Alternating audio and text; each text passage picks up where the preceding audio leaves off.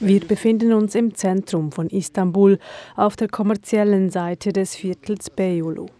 Gerade hat mir Serchan das nebenan liegende heruntergekommene Tarlabashi-Quartier gezeigt, das Stück für Stück dem Erdboden gleichgemacht wird, um es dann wieder neu aufzubauen.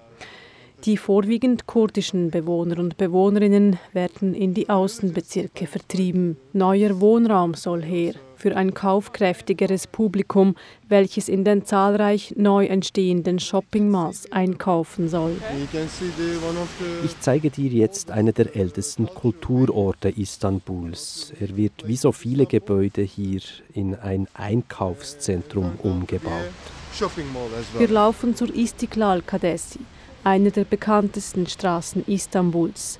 Sie ist seit Anfang der 90er Jahre eine Fußgängerzone und führt über knapp eineinhalb Kilometer vom Taksimplatz zum Tunnelplatz. Tagsüber ist sie Einkaufsstraße, nachts verwandelt sie sich zu einem der Zentren des Istanbuler Nachtlebens. Uh, this shopping mall is uh, from the 18th century. I mean, of course, now I'm calling it shopping mall, but it's a building Dieses Einkaufszentrum ist aus dem 19. Jahrhundert. Nein, jetzt sage ich selbst schon Einkaufszentrum. Dieses Gebäude heißt Cercle d'Orient und wurde von einem französischen Architekten und einem armenischen Praktikanten gebaut. Es ist riesig. Es gab einen Festsaal, ein Hotel und viele kommerzielle Betriebe, Schneidereien, Boutiquen und so weiter. Hinter den Boutiquen war das Emek-Kino. Emek das EMEC war mit seinen knapp 900 Sitzplätzen, Logen und Balkon ein Wahrzeichen für das türkische Kino und Hauptaustragungsort des Istanbuler Filmfestivals. Vor fünf Jahren beschloss die Regierung, das Gebäude weitgehend abzureißen und stattdessen ein Einkaufszentrum aufzubauen. Nur einige Fassadenstücke bleiben erhalten. Serchan war dabei, als Tausende von Menschen, darunter auch internationale Filmgrößen, für den Erhalt des Jugendstildenkmals einstanden. There was a lot of street activism, there were a lot of campaigning. Uh, also es gab zahlreiche Kampagnen, Petitionen und Aktionen gegen den Abriss. Im April 2013 kam es zu einem großen Sitzprotest hier auf der Istiklal Gadesi. Die Polizei schloss uns ein und griff uns mit Stöcken und Tränengas an. Mit dabei war auch der bekannte Filmemacher Costa Gavras. Er ist heute 82-jährig. Er musste in einen Schuhladen in Sicherheit getragen werden.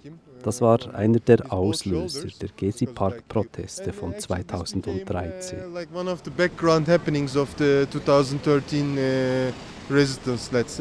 Die Bauarbeiten sind noch im Gang. Niemand weiß, was genau hinter den Abschrankungen entsteht. Wir gehen weiter entlang der Istiklal Einkaufsstraße. Logos von großen internationalen Kleiderketten blenden uns. Dazwischen nur noch ganz selten ein lokaler Betrieb. Sie fallen der anhaltenden Gentrifizierung in Istanbul zum Opfer, die die Regierung aktiv unterstützt. So erlaubt es ein neues Gesetz, Pächter, auch wenn sie schon zehn Jahre und länger da sind, einfach ohne Grund hinauszuwerfen. Uh, just recently actually closed, which just three weeks ago. This is one of the last uh, remaining family shop uh, hier war vor drei Wochen noch einer der letzten Familienbetriebe, ein Unterwäschegeschäft. Wir haben eine Kampagne gestartet, dass er gehen musste. Der Inhaber hatte den Laden von seinem Vater übernommen und in den letzten 40 Jahren betrieben, hier neben der Santa Maria Kirche. Er hat hier einfach seine Unterwäsche verkauft und niemandem was zuleide getan. Die Kirche ist auch Besitzerin des Lokals. Die Kirche hat ihn also rausgeworfen. Selling his underwear and the owner is the church of this shop also. The church also kicked him out. Wir verlassen die Istiklal Kadesi, gehen Richtung Karaköy unten an der Bosporusküste. Wir laufen durch das Quartier Tophane, eine der konservativsten muslimischen Nachbarschaften der Gegend. Wenn es einen Antiregierungsprotest gibt, attackierten die Tophane-Bewohner die Demonstranten, erzählt Serchan. Auch hier gibt es Gentrifizierung. wenn auch in kleinerem Ausmaß. Lokale Ladenbesitzer werden verdrängt von teuren Cafés und Hotels für arabische und europäische Touristen. Denn unten an der Küste entsteht gerade ein neuer Kreuzfahrtschiff, Prachthafen, der Galata-Port. Von oben schauen wir auf die riesige Baustelle. So. Da ist das Istanbul Modern Art Museum. Heute legen die Schiffe daneben an.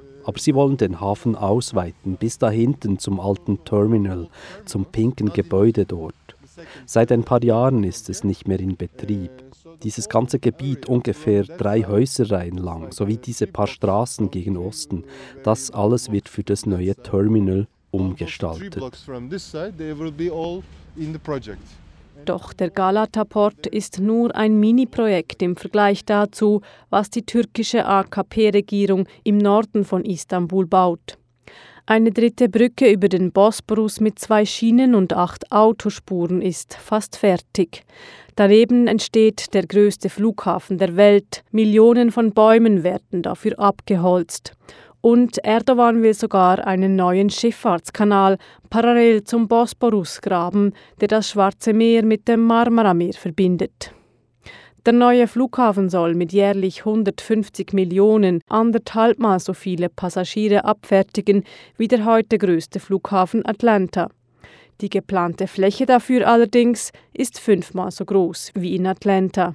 Denn obwohl nicht offensiv kommuniziert, glauben Kritiker, dass um die erwähnten Mammutprojekte herum ein Areatropolis entstehen soll, neuer Konsum und Wohnraum für schätzungsweise drei Millionen Menschen. No need, of course, but like what they're creating is uh, Istanbul is becoming a uh, concrete cemetery. Sie kreieren einen Betonfriedhof. Seit den 1960er Jahren versuchen alle hierher zu kommen. Mittlerweile haben sie schon alle Arbeitsmöglichkeiten im Resten des Landes vernichtet und alles dreht sich um Istanbul. Mit diesen Riesenprojekten bringen sie die Leute dazu, ohne natürliche Ressourcen zu leben.